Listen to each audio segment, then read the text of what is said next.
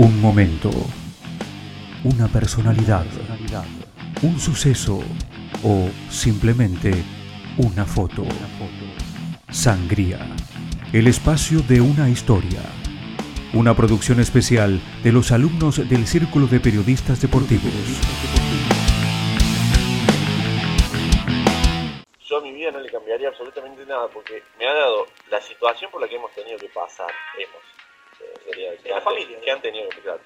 Me hizo, me dio una inteligencia práctica, me dio una forma de ver la vida y a, y a mi entorno también, porque en definitiva todos lo tenemos que, que convivir, que es impagable. Y de hecho, yo pude tener una vida completamente normal como la de cualquier chico y potenciar a hoy. Entonces, si el precio para estar acá, donde estoy yo hoy, con el éxito que tengo, con la persona que soy, con el entendimiento y la cabeza y la apertura mental que yo he logrado, el, el precio que tuve que pagar para eso fue simplemente la discapacidad, la verdad que yo siento que es un precio extremadamente barato.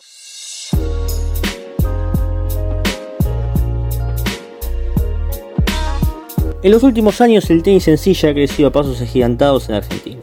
Este deporte tiene una gran historia que se remonta al siglo pasado y será mi compañero Valentín Vaca el que nos explique esta historia. Muchos se preguntarán qué es el tenis adaptado. El tenis adaptado es un deporte donde el tenista aplica toda su capacidad y habilidad adaptándola a través de una silla de rueda deportiva. Es una actividad muy integradora ya que reglamentariamente puede practicarse entre jugadores en sillas de ruedas y jugadores convencionales. Un jugador debe tener diagnóstico médico de discapacidad relacionada con la movilidad para competir en tenis en silla de ruedas. Es decir, que debe tener una pérdida sustancial o total de función en una o más extremidades. La Asociación Argentina del Tenis Adaptado se fundó en 1997, siendo su objetivo principal desarrollar la práctica del tenis adaptado en nuestro país. Luego de esta breve introducción sobre lo que es el deporte, vamos a comenzar con un poco de lo que es la historia del tenis en silla de ruedas en el mundo. En 1976 se comenzó a desarrollar el tenis en sillas de ruedas, disputándose el primer torneo internacional en Los Ángeles, Estados Unidos. Cuatro años más tarde, en 1980, se creó en aquel país la Fundación Nacional para el Tenis en Silla de Ruedas, iniciando un rápido crecimiento. A medida que fueron pasando los años, en 1992 se creó el Máster del Tenis en Silla de Rueda, para los ocho hombres y mujeres mejor ubicadas al final de cada año. El tenis en silla de ruedas se convirtió en deporte de medalla en los Juegos Paralímpicos de Barcelona 92. Participaron 48 jugadores de 16 naciones. En los Juegos de Atlanta 96 fueron 72 de 24 países y la evolución fue constante a lo largo de las siguientes ediciones. Tal es así el crecimiento del deporte a nivel mundial que en la actualidad, según diversas estadísticas, se encuentra en el top 3 de los mejores deportes de los Juegos Paralímpicos, demostrando el gran nivel que tienen cada uno de los jugadores y jugadoras que disputan dicha disciplina. Uno de los responsables del crecimiento del deporte en Argentina es el ex número uno del mundo Gustavo Fernández. Pero para saber más de él, lo dejo con mi colega Luciano Ortali. Los niños crecen con sueños a ídolos, queriendo copiar y también lograr lo que logró su referente.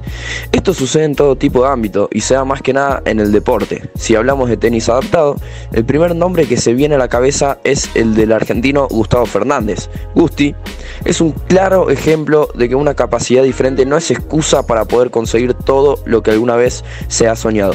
Así es como podemos decir que a sus 28 años ya lleva 10 años seguidos dentro del top 10 del ranking ATP. En sus vitrinas tiene algunos trofeos como el del Australian Open y Roland Garros, ambos en dos ocasiones, y también el de Wimbledon. Gusti fue número uno del mundo y es uno de los tenistas más prestigiosos en historia de tenis adaptado. Su importancia no se reduce solo en títulos, su presencia en el circuito es muy relevante. El nivel mostrado por Gustavo y demás competidores ha hecho que el tenis adaptado tenga más difusión en el mundo.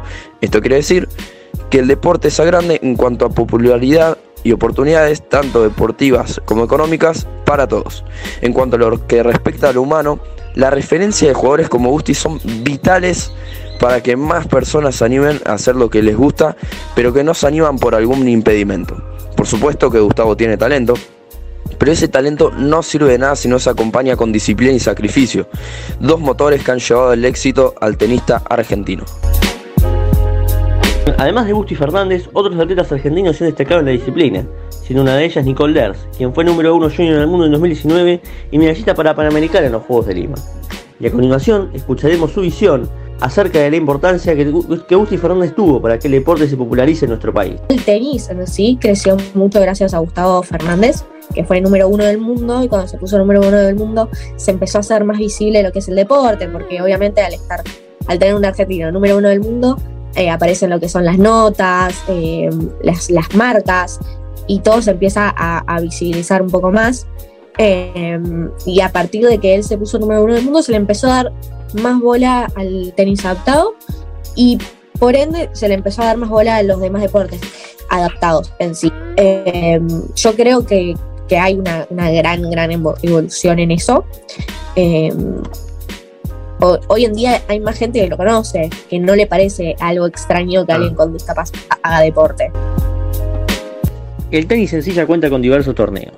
Es por eso que Agustín Núñez nos explicará cuáles son estos y cómo está organizado el deporte, tanto a nivel nacional como internacional.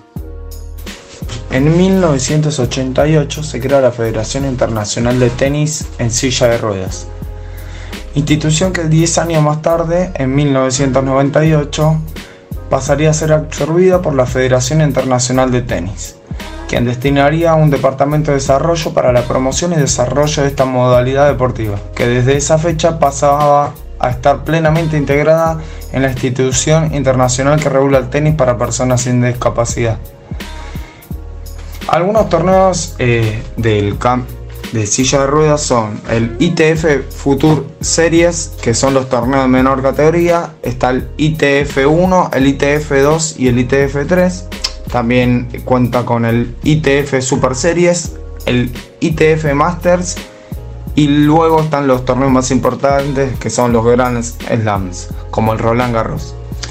Eh, yendo para las competiciones nacionales, está el AATA Tour, que es el circuito oficial de torneos de tenis en silla de ruedas de la Argentina, que otorga puntos para el ranking nacional de singles y dobles y lo organiza y lo fiscaliza la AATA cada temporada. Se inició en 2001 con 6 etapas y un Masters. Una de las competencias más importantes que tiene el tenis en silla son los Juegos Paralímpicos, cuya siguiente edición se realizará el 2024 en París. Nicole nos explicó cómo funciona el sistema de clasificación. Directamente entran en Juego Olímpico las 20 mejores. Eh, después hay otras que ingresan por invitación. Eh, y bueno, después siempre hay, bajas y eso, entonces se va moviendo el ranking. O sea, si entran 25 directamente, y de esas 25 hay 3 que están lesionadas, eh, entran las 28 mejores y van invitando gente. Por lo general reciben invitaciones gente que capaz, bueno, en Argentina en, el ranking tenemos a, Florencia, que con la que gané la medalla, está 15 del mundo. Ella tiene el, por ahora tiene un juego olímpico, ya hizo, fue a Tokio, eh, y si hubiese habido capaz otra jugadora argentina entre las 30 mejores, 40 mejores, posiblemente si hubiésemos pedido una invitación al Juego Olímpico, se la daban. Porque al invitar a alguien del mismo país, ya te aseguras una pareja de dobles extra. Si bien el deporte ha crecido considerablemente, todavía queda mucho por construir, ya que con pocas competencias a nivel nacional y todo el alto rendimiento está concentrado en la provincia de Buenos Aires, haciéndole muy difícil la práctica a los tenistas del interior del país. Otra gran problemática es la falta de capacitación de, la falta de, capacitación de los entrenadores, ya que hay pocos especializados en la actividad, además de que muchos deportistas no pueden costear las sillas, que son muy caras y son fundamentales para la práctica del tenis. Una serie de problemáticas que Nicole nos explica a continuación. Falta mucha competencia nacional, más que nada porque la gran mayoría de los que practican el deporte del tenis adaptado eh, son de Buenos Aires. Si no sos de Buenos Aires, estás muy limitado a poder aprender el deporte. Eh, si bien está creciendo el tenis adaptado, la Asociación de Tenis Adaptado está creciendo en Argentina, falta la capacitación de esos profesores para que puedan darle tranquilamente clases eh, particulares a cualquier chico eh, en silla de ruedas y que tenga la herramienta que es la silla de ruedas que pueda acceder a, esta silla para poder entrenar bien. Muchos entrenan desde su silla normal, entonces es muy difícil eh, la movilidad y correr y pegarle y volver, eh, porque no, no es la silla correcta para hacerlo.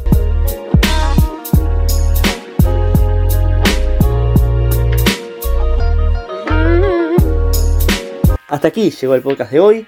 Yo soy Francisco Marando y les agradezco a Valentín Vaca, Luciano Ortali y Agustín Núñez por, eh, por haber participado en el podcast de hoy. Y además a Estefano del Bianco, quien se ocupó de la edición. Y obviamente a Nicole Ders por concedernos la entrevista.